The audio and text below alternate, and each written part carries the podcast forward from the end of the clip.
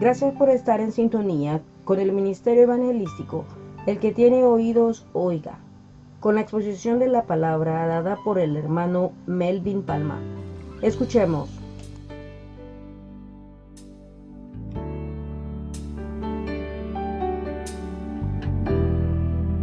En este día, amados, este, voy a empezar un tema y respecto a los, a los jóvenes. Y mientras eh, estaba yo, ¿verdad?, en silencio, un día de estos en casa, tomé lápiz y empecé a escribir estas palabras. Y le puse título Soy. Soy lo que soy y no pretendo ser alguien quien no soy. Los que busquen en mí lo que no soy, seguro se frustrarán los que quieran que sea quien no soy, seguro se cansarán. Pero solamente soy lo que he sido y seguramente quien he venido siendo, eso soy. No tengo que explicar ni pedir disculpas por lo que soy, menos por lo que seré. Querer explicar quién soy sería muy contradictorio, pues solo sé que soy lo que el gran yo soy quiere que yo sea. Así que lo que soy, pregúntenle al gran yo soy. Alabado sea el nombre de nuestro Señor. Ese y bajo ese en ese pensamiento estaba y me fui a las escrituras. Como dije al principio, vamos a hablar, ¿verdad?, de un tema muy delicado, los jóvenes, y, y observaremos unos puntos muy interesantes en este día. El tema que le he dado a la enseñanza en esta tarde es somos seres únicos.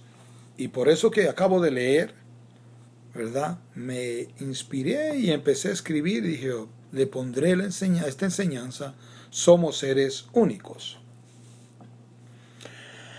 Deseo en esta hora compartir con cada oyente este tema, el cual nos basaremos en las Sagradas Escrituras, como siempre lo hago, pues no baso mis temas en los acontecimientos ni opiniones de los hombres, pues no tienen la garantía que la palabra de Dios tiene. Es tanta su garantía, es tanta su garantía que acusa y señala a los hombres a los hombres mentirosos, observemos cómo el apóstol Pablo lo describe al escribir a los, a los creyentes de Roma. En Romanos capítulo 3, versículo 1 al 3 dice, ¿qué ventaja tiene pues el judío o qué aprovecha la circuncisión? Mucho, en todas maneras, primero ciertamente que les ha sido confiada la palabra de Dios pues que, si alguno de ellos has, han sido incrédulos, su incredulidad habrá hecho nula la fidelidad de Dios? De ninguna manera, ¿verdad? En la palabra dice que sea Dios veraz y todo hombre mentiroso.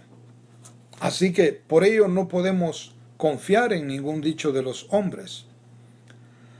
Y podríamos mencionar también lo sucedido en el campo de Sofín, en Pisga, donde Balaam dijo a Israel cosa opuesta a la que había sido contratado. Sí, Balac, rey de Moab, deseaba maldecir al pueblo ya bendecido por Dios. Y al Balaam abrir su boca, dijo lo siguiente, Dios no es hombre para que mienta, ni hijo de hombre para que se arrepienta. Él dijo, y no hará, habló, y no ejecutará. Eso lo vemos en Números capítulo 23, versículo 19. Así que hay muchas razones para confiar en la palabra de Dios y por ello es que siempre mis enseñanzas estarán basadas y respaldadas por la palabra de Dios. Así que, en este pensamiento, mis amados, procedemos con la lectura base de esta enseñanza, la cual la tenemos en el libro de Samuel, primera de Samuel, capítulo 16, versículo del 1 al 13. Dijo Jehová Samuel, ¿hasta cuándo llorarás a Saúl, habiéndolo yo desechado para que no reine sobre Israel? Llena tu cuerno de aceite y ven, te enviaré a Isaí de Belén, porque a sus hijos, de sus hijos me he provisto de rey. Y dijo Samuel, ¿cómo iré? Si Saúl lo supiera, me mataría. Jehová respondió, toma contigo una becerra de la vacada y di, a ofrecer sacrificio a Jehová he venido. Y llama a Isaías al sacrificio, y yo te enseñaré lo que has de hacer, y me ungirás al que yo te dijere. Hizo pues Samuel como, le, como Jehová le dijo, luego que él llegó a Belén. Los ancianos de la ciudad salieron a recibirle por miedo y dijeron, ¿es pacífica tu venida? Él respondió, sí, vengo a ofrecer sacrificio a Jehová. Santificaos y venid conmigo al sacrificio. Y santificado, él a Isaí y a sus hijos los llamó al sacrificio. Y aconteció que cuando ellos vinieron, él vio a Beliab y dijo, de cierto, delante de Jehová está su ungido. Y Jehová respondió a Samuel, no mires a su parecer, ni a lo grande de su estatura, porque yo lo desecho. Porque Jehová no mira lo que mira el hombre, pues el hombre mira lo que está delante de sus ojos, pero Jehová mira el corazón. Entonces llamó Isaí a Abinadab y lo hizo pasar delante de Samuel, el cual dijo, tampoco a éste ha escogido Jehová. Hizo luego pasar Isaí a Sama, y él dijo, tampoco a éste ha elegido Jehová. E hizo pasar Isaí siete hijos suyos delante de Samuel, pero Samuel dijo a Isaí, Jehová no ha elegido a estos. Entonces Samuel dijo a Isaí, ¿son estos todos tus hijos? Y él respondió, queda aún el menor que apacienta a las ovejas. Y le dijo Samuel a Isaí, envía por él, porque no nos sentaremos a la mesa hasta que él venga aquí. Envió pues por él y le hizo entrar, y era rubio, hermoso de ojos y de buen parecer. Entonces Jehová dijo, levántate y úngelo, porque éste es. Y Samuel tomó el cuerno del aceite y lo ungió en medio de sus hermanos. Y desde aquel día en adelante el Espíritu de Dios vino sobre David. Se, le, se levantó luego Samuel y se volvió a Rama. Alabado sea el nombre del Señor. Así que mis amados, vemos en lo que, como hemos dado lectura, podemos observar a los personajes ya mencionados. Aquí sobresalen en esta historia Samuel, el sacerdote, juez y profeta. Isaí de Belén, hijo de Obed, nieto de Booz, quien fue esposo de Ruth, Ruth la Moabita. ¿Se recuerdan allá en Ruth? Cuando Ruth se casó con, con el hijo de Noemí, ¿verdad? Y murió el esposo de Noemí y los dos hijos de ella y regresaron, se regresaron, ¿verdad? Y Noemí dijo que ya no le dijeran Noemí su nombre, sino que le dijeran Mara, porque andaba en amargura. Ahora bien, es de, es de, esta pareja, de Boz y de Ruth, descendía eh, Isaí. Siete hijos de Isaí, el primogénito Eliab, el menor David, el, el pastorcito de ovejas. Quiero enfocarme en los jóvenes en esta ocasión y por supuesto a sus tutores, A los jóvenes por cuanto ellos son la fuerza y los que un día tomarán el total liderazgo de las congregaciones, de los ministerios, también en la sociedad, aunque no solo en el futuro, sino que desde ya ejercen un papel muy importante. Es el joven quien tiene acceso a otro joven y su preparación determinará que en sus encuentros, sean para bien o para mal, y en los tutores, me enfocaré también, pues somos nosotros los que prepararemos a los jóvenes para que sus relaciones con otros sean de bien y así acerquen jóvenes a Cristo a través de ellos mismos. Cada cosa, mis amados, en su orden.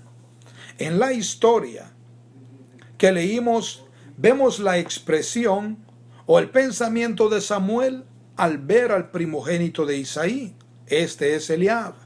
Samuel es un adulto, aunque muy experimentado en su llamado. Él comete un error esto fue dejarse impresionar.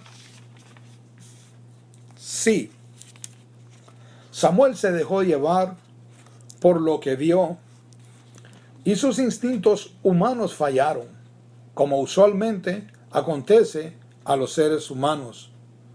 Por ello el consejo del apóstol Pablo a los creyentes de Corintios. Observemos en 2 Corintios, Corintios capítulo 5, versículo 7. Porque por fe andamos, no por vista.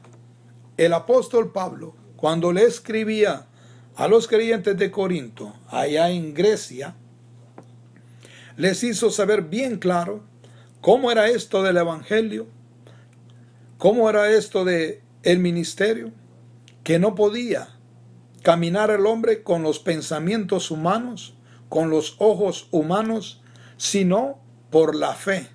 Y en la fe no vamos a ver las cosas. No las vamos a ver. Entonces por ello el apóstol Pablo dijo, porque por fe andamos, no por vista. Así que en nuestro llamado y obra en el reino de Dios, debemos de tener presente que es por fe y que debemos guiarnos por el Espíritu Santo. Ahora bien, mis amados, ante este error de Samuel el profeta, el sacerdote y el juez, eran tres ministerios que este hombre ejercía. Entonces viene la respuesta divina, pero la respuesta divina le hace entender a Samuel que Dios no ve lo que ven los hombres, sino que Dios ve el corazón. Entonces, es Dios quien envió a Samuel a ungir a David.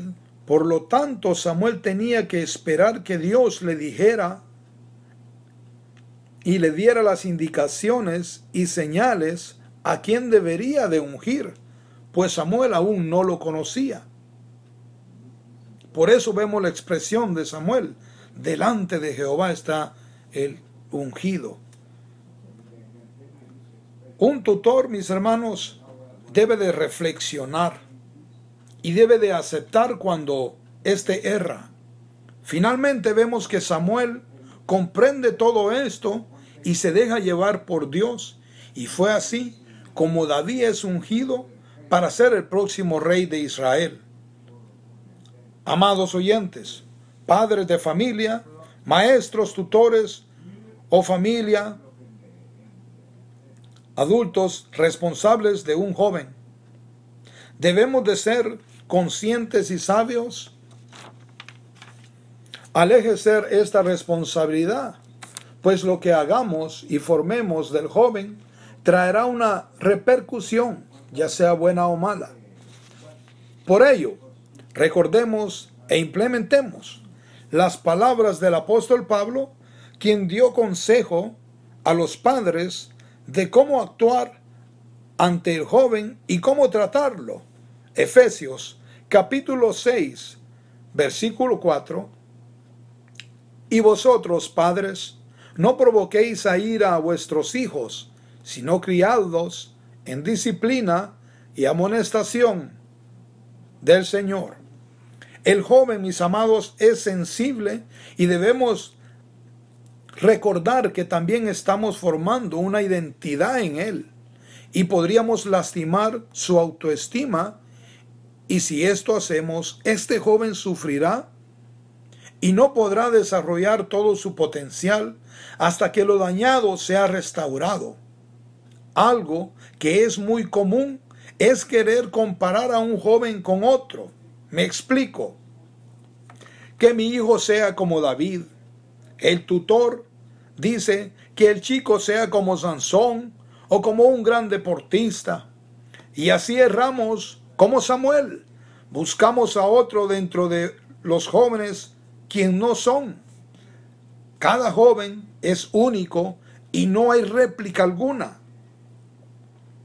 Y lo que logramos es sobrecargar a los muchachos y a estos no lograr todos los todos los objetivos y todo lo que nosotros le exigimos terminan revelándose aún más y posiblemente se irán hasta de la iglesia y del hogar. ¿Por qué acontece esto? Porque nosotros, los adultos, andamos comparando. Nos hemos dado cuenta, reconozcámoslo. Andamos comparando nuestros hijos como, con otros. Tu hijo, mi amado oyente, es único. Tu hijo no es David, no es Sansón. Tu hijo no es como Jordan, el basquetbolista. Tu hijo no es como el gran evangelista, como el gran misionero. Tu hijo es único y él fue creado con un propósito. Lo que dice el apóstol Pablo. Vosotros padres no provoquéis a ira a vuestros hijos. Hay muchas maneras de provocar a ira a los muchachos. Y nosotros tenemos que tener cuidado porque estamos formando en ellos jóvenes hombres de bien. Cuando nosotros ya no podamos o aunque, aunque querramos y ya no vamos a poder hacer lo que hoy en día hacemos, estos muchachos van a tomar control de todas las cosas. Así que nosotros somos responsables de lo que estamos haciendo, del carácter que estamos construyendo nuestros hijos, del espíritu que estamos forjando en ellos. Si a un hijo le metemos temores, ¿Cómo un niño, un hijo o un muchacho puede llegar a ser temeroso? No estoy hablando de un temeroso de, un temor positivo, como la palabra dice, temed a Jehová, obedecer, respetar. No, me refiero al miedo. Cuando nosotros le ponemos exigencias a los muchachos, cosas que ellos no alcanzan, metas que ellos no pueden alcanzar, luego cuando fracasan, ellos tienen miedo. No se dan ni cuenta porque ellos tienen miedo, porque ellos no pueden avanzar en ciertas áreas en su vida. Y lo que ha acontecido es que nosotros los adultos, sus tutores, les hemos puesto cargas a los muchachos, queriéndolos comparar o queriéndolos ver como otras personas. No, nuestro trabajo es enseñarles la palabra de Dios en amor, en paciencia, en benignidad, que este joven nosotros lo preparemos para su encuentro personal con Jesucristo. Que él vea que en la iglesia hay gozo, que en la iglesia hay alegría, que en el hogar hay gozo, hay alegría. Esa es nuestra responsabilidad. Hay muchas maneras, hay muchas maneras de que podemos provocar a nuestros hijos a ira.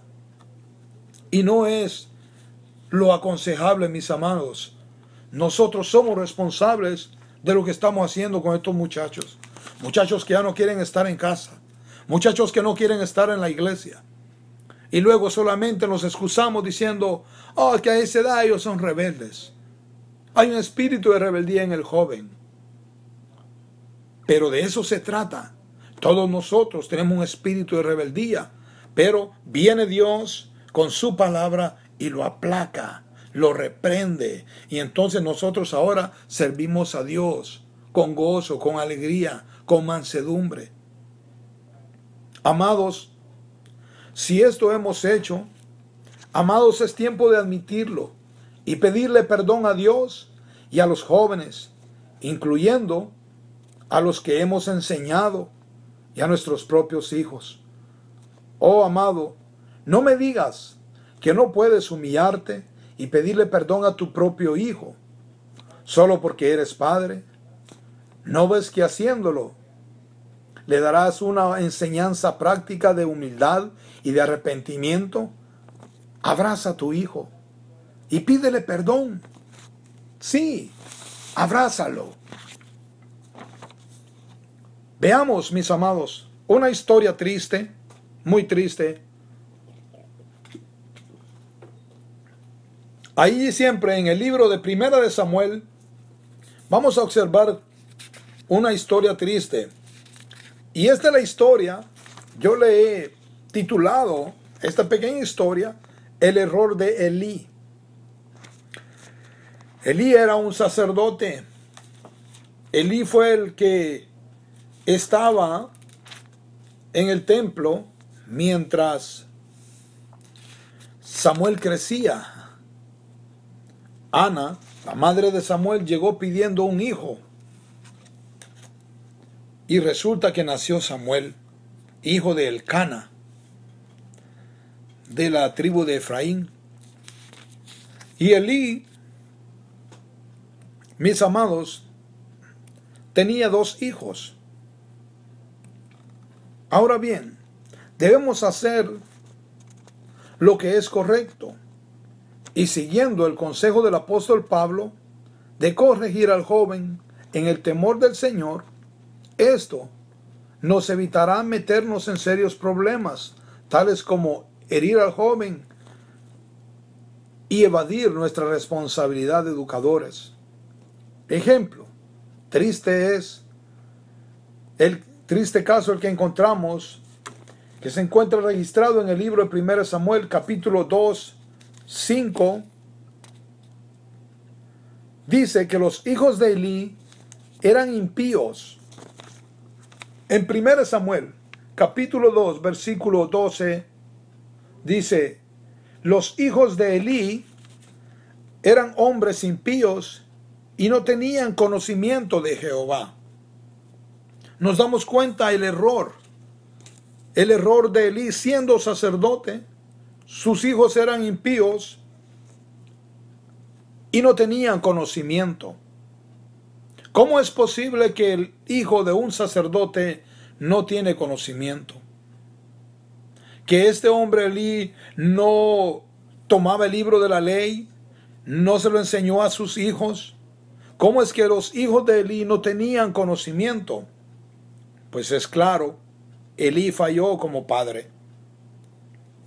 Elí no tomó su responsabilidad de enseñarlos. Además de ser impíos, no tenían conocimiento del Señor.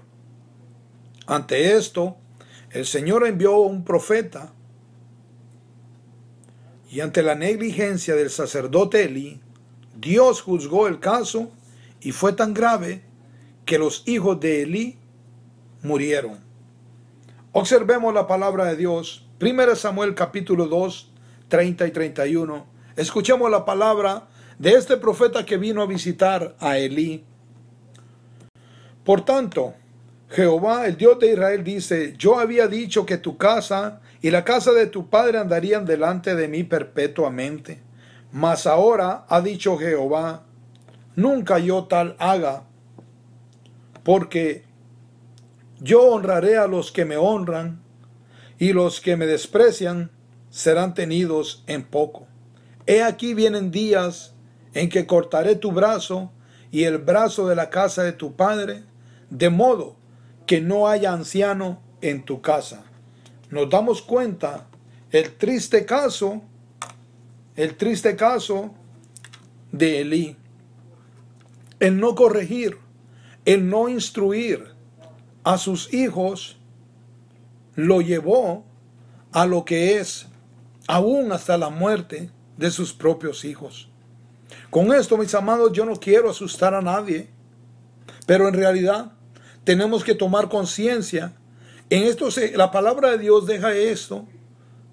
Dejó plasmada estas historias no como una referencia de historia de antropología o algo así, de ninguna manera, sino que quedaron plasmadas en la palabra de Dios para que nosotros, mis amados, podamos corregir lo torcido, podamos nosotros aprender de estos ejemplos y tomar lo positivo, lo que Dios quiere que nosotros hagamos, que tomemos nuestra responsabilidad, que enseñemos, que eduquemos a nuestros hijos. Es nuestra responsabilidad. Hoy los jóvenes andan, los jóvenes andan ahora distraídos, les aburre la iglesia. ¿Por qué? Porque no, no han sido enseñados. No han sido enseñados en el temor del Señor.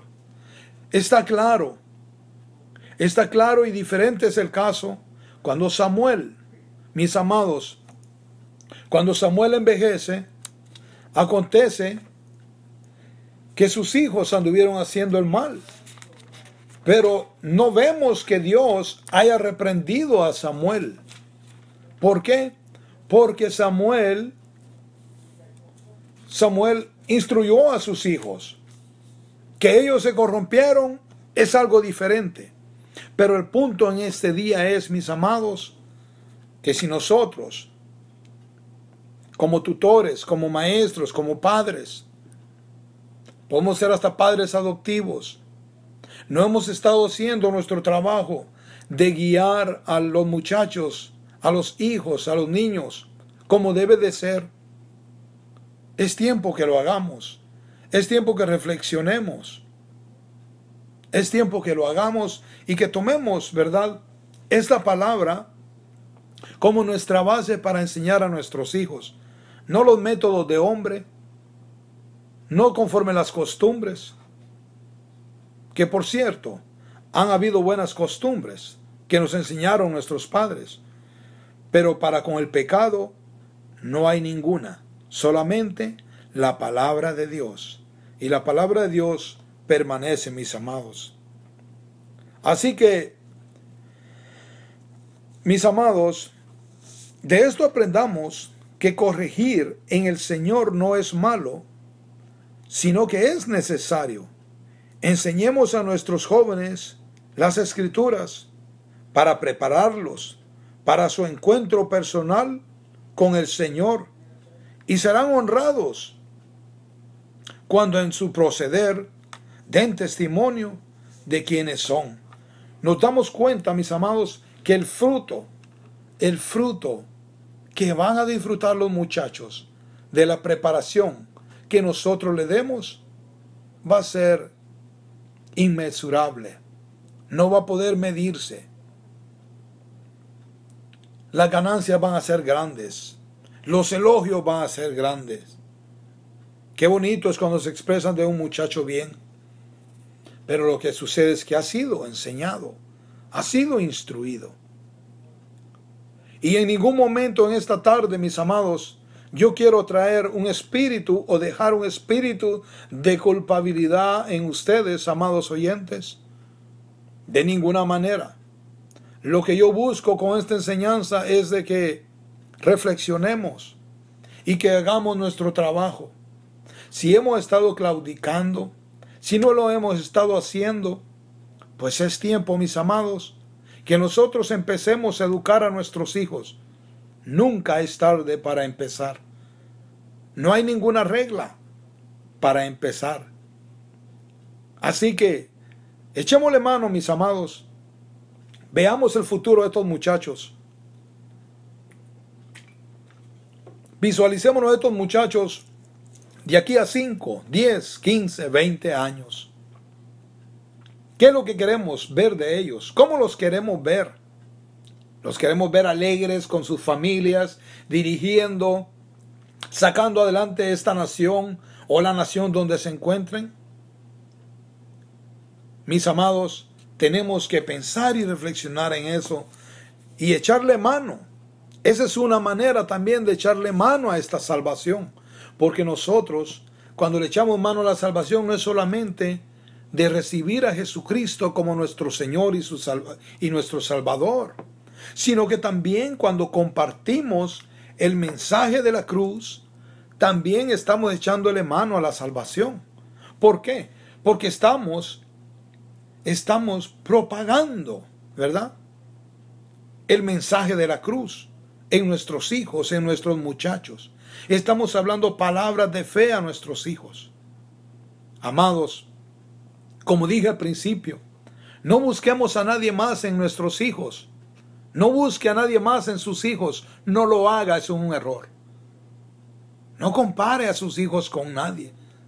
Sus hijos tienen su ADN. Mire qué tremendo esto. Del vientre de una madre pueden salir varios hijos. Y aunque sean engendrados por el mismo hombre, son diferentes. Tan diferentes somos que hay gemelos que son diferentes en su manera de comportarse. A veces cómo lucen, cómo se ven su apariencia física. Así somos de únicos. Dios, Dios nos ha hecho seres únicos. Por eso somos lo que somos. Tenemos una voz incomparable. Alguien puede imitar las voces, es cierto, tiene esas capacidades, pero no puede restituir a la persona. Somos seres únicos y Dios nos ve de esa manera. Así que no irritemos a los muchachos. Es más, comprendamos. Es cierto, no tenemos que celebrarle todo lo que ellos hacen. Me refiero a las cosas negativas, a las cosas malas, pecados. No tenemos que celebrárselas, pero seamos comprensivos con ellos. Juzguemos a nuestros hijos pensando que nosotros también fuimos jóvenes. Juzguemos a nuestros hijos pensando cómo nosotros nos gustaría que nos juzgasen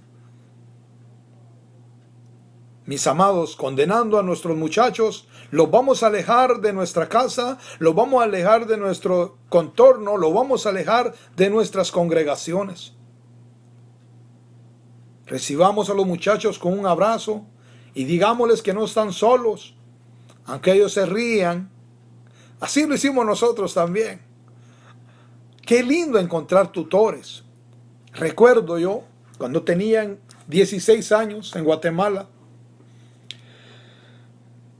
los padres de, de unos amigos, el Señor,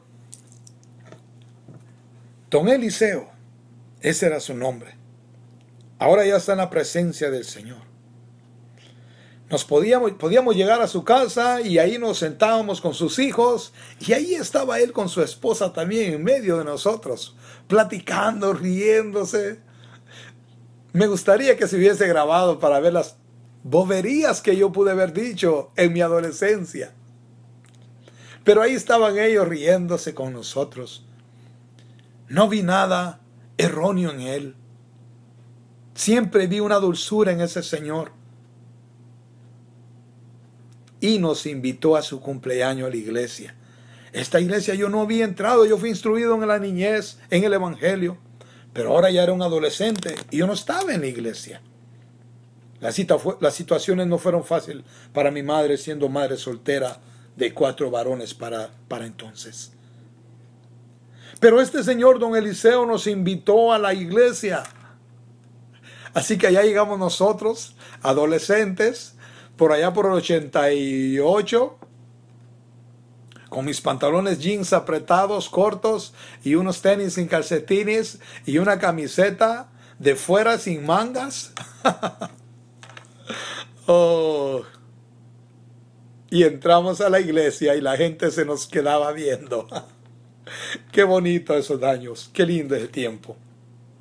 Pero ahí, cuando dijeron que pasase hermano Eliseo al frente, que iban a orar por él, cuando don Eliseo iba a dar unas palabras, nos, menciona, nos, mencionó a nosotros por nombre en aquella iglesia. Y las chicas, las hermanitas, se nos quedaban viendo. Y nosotros también, no voy a mentir. Y don Eliseo dijo, por nombre a cada uno de nosotros, que estaba contento que cada uno de estos muchachos estaba celebrando su cumpleaños. No recuerdo exactamente si eran 60, 59, 62, 63, no sé. Lo cierto que si era un señor de una tez morenita, delgadito y con sus cabellos completamente blancos, pero bien lindo. Daba un gusto hablar con este señor. Había alegría en él. Su espíritu decía que había amistad, había paz, había amor en él. Esa es la clase de creyente que nosotros debemos de ser para con los jóvenes, para que ellos se sientan bien, para que ellos se sientan agradablemente bien, satisfechos, se sientan contentos, que no vean la iglesia como un lugar hasta de castigo. Este pecador, este no sirve para nada. Llevemos a la iglesia con esa actitud, no llevemos a un joven a la iglesia. Rebelde, solo en la iglesia lo pueden enderezar. No llevemos con esa actitud a un joven a la iglesia. De ninguna manera. Tratémoslo con amor. Tratémoslo con dignidad y con respeto. Su dignidad está en juego. Nosotros como cristianos no podemos en ningún momento dañar la personalidad de nadie. Y los jóvenes aún con más razón. Necesitamos jóvenes en las congregaciones. Hay congregaciones donde hay solo adultos y los jóvenes brillan por su ausencia. Hay iglesias donde solo están esperando que el último adulto muera y cerrar la iglesia o regalarla o venderla, porque ya no hay una generación que venga a tomar control, que siga las enseñanzas de este Evangelio. ¿Por qué? Porque nosotros los tutores hemos fallado. Así que, mis amados, está en nosotros esta gran responsabilidad. Es grande. Saber que le vamos a pasar la antorcha de este precioso Evangelio a la próxima generación como este señor que yo les decía. No sé si así me ven los jóvenes, espero que sí. Y si aún no me ven así, voy a interceder al Señor para que me ponga en gracia cada día más y más. Para que los jóvenes sientan confianza y puedan acercarse a uno a pedirle un consejo. Amados, el Señor es bueno y para siempre son sus misericordias. He mencionado varias veces al apóstol Pablo, mis amados, y una vez más lo voy a mencionar. El apóstol Pablo fue tutor de un joven pastor, el cual se llamaba Timoteo. Timoteo, mis hermanos, era hijo de padres mixtos, griego y judío. Pero Timoteo fue instruido en el Evangelio por su abuela y por su madre. Y el apóstol Pablo lo tomó para que anduviese misionero con él también. Y el apóstol Pablo fue entonces su tutor, uno de sus, sus tutores. Y el apóstol Pablo se expresaba de él con unas palabras bien lindas. También así, con palabras lindas, él tenía que reprenderlo. Él tenía que animarlo y exhortarlo. En alguna ocasión el apóstol Pablo le dijo, Timoteo, huye, huye de las pasiones juveniles. Es decir, guárdate a ti mismo, Timoteo Guárdate, Timoteo. No te mezcles con las cosas de este mundo. En el mundo no hay nada bueno. Esas pasiones juveniles, Timoteo, te van a lastimar, te van a herir. Y tú, Timoteo, tú no has sido creado por Dios ni llamado por Jesucristo para que estés en esas situaciones. Así que te aconsejo, Timoteo, que huigas de las pasiones juveniles. El apóstol Pablo, siendo tutor de Timoteo, lo cuidaba, lo celaba. Eso es celar. Cuidar a, la, cuidar a alguien.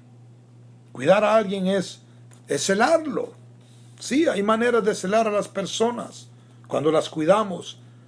Cuando les aconsejamos, les estamos demostrando un celo, un amor, y no un celo terrenal, carnal o hasta diabólico. Así que, mis amados, Pablo siempre aconsejaba a Timoteo. Pablo le dijo a Timoteo también estas palabras en 1 Timoteo capítulo 6 versículo 20. Oh Timoteo, guarda lo que se te ha encomendado, evitando las profanas pláticas sobre cosas vanas y los argumentos de la falsa llamada ciencia. Nos damos cuenta, ahí el consejo del apóstol Pablo hacia Timoteo.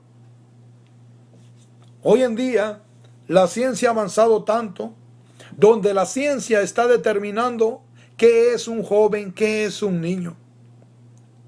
Y nosotros no podemos quedarnos tampoco como el apóstol Pablo, de brazos cruzados, sino que tenemos que actuar. El apóstol Pablo fue bien claro, él no se quedó de brazos cruzados, él sabía las enseñanzas que circulaban en aquellos tiempos, las enseñanzas griegas, y en las cuales también Timoteo, ¿verdad? Estaban a su alcance. Por ello le dijo, ten cuidado Timoteo, esos argumentos, esas pláticas vanas, esa falsamente llamada ciencia. Joven, en este día, yo te digo también, ten cuidado con la ciencia.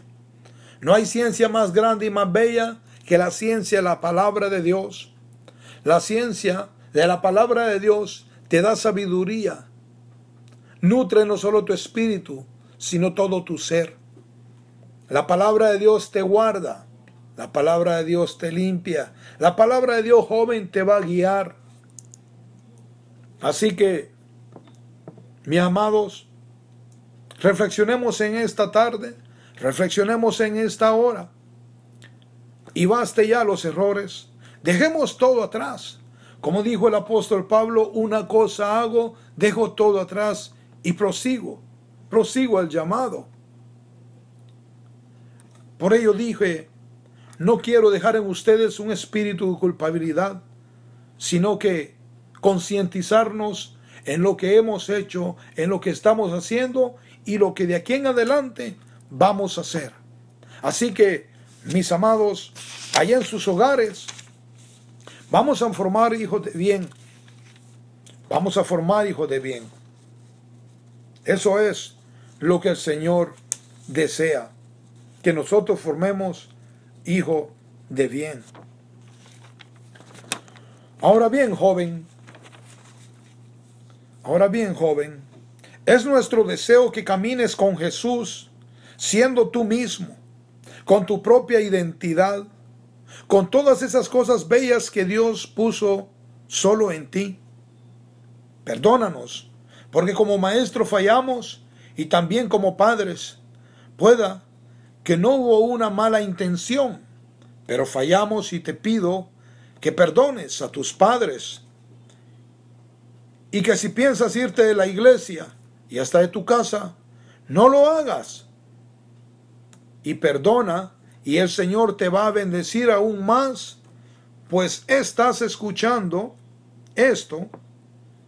Y esto es porque Cristo quiere que estés tanto en tu hogar como en la iglesia. Joven, tú eres importante.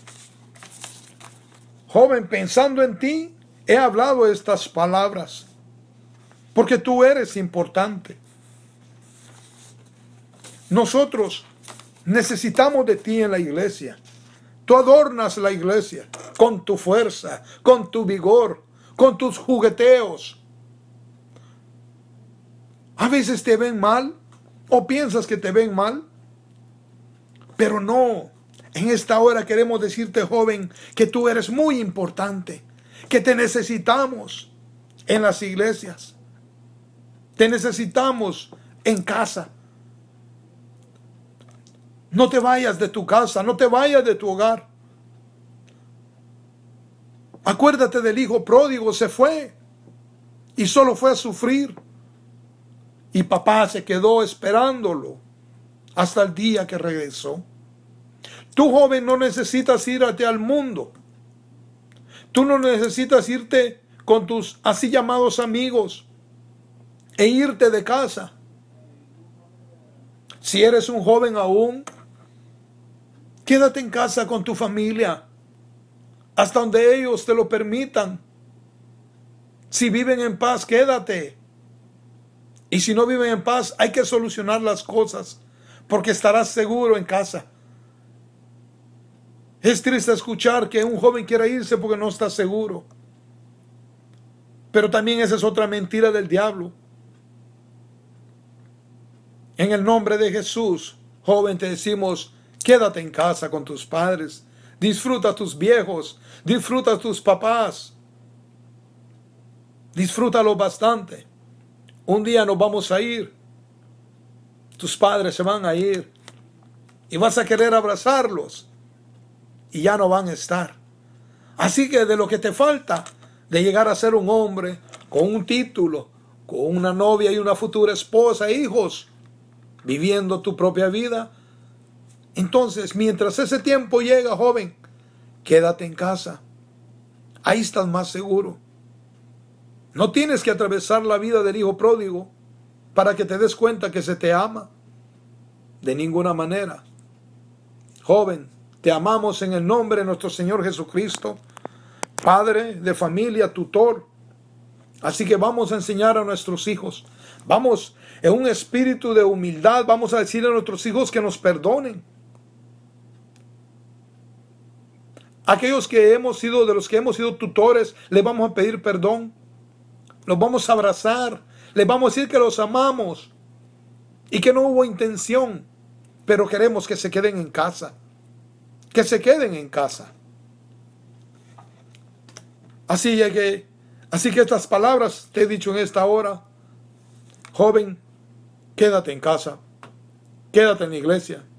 Nos alegra verte, nos alegra que estés en medio de todos nosotros. Así que con esta palabra y esta meditación les dejo, tanto a padres tutores, para que cambiemos nuestra actitud, y a ti joven, para que no te vayas de casa.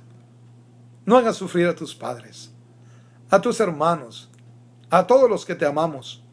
Y en la iglesia también permanece. Te lo pedimos, te lo encarecemos en el nombre de nuestro Señor Jesucristo. La paz de nuestro Señor Jesucristo sea, mis amados, con cada uno de ustedes. Amén.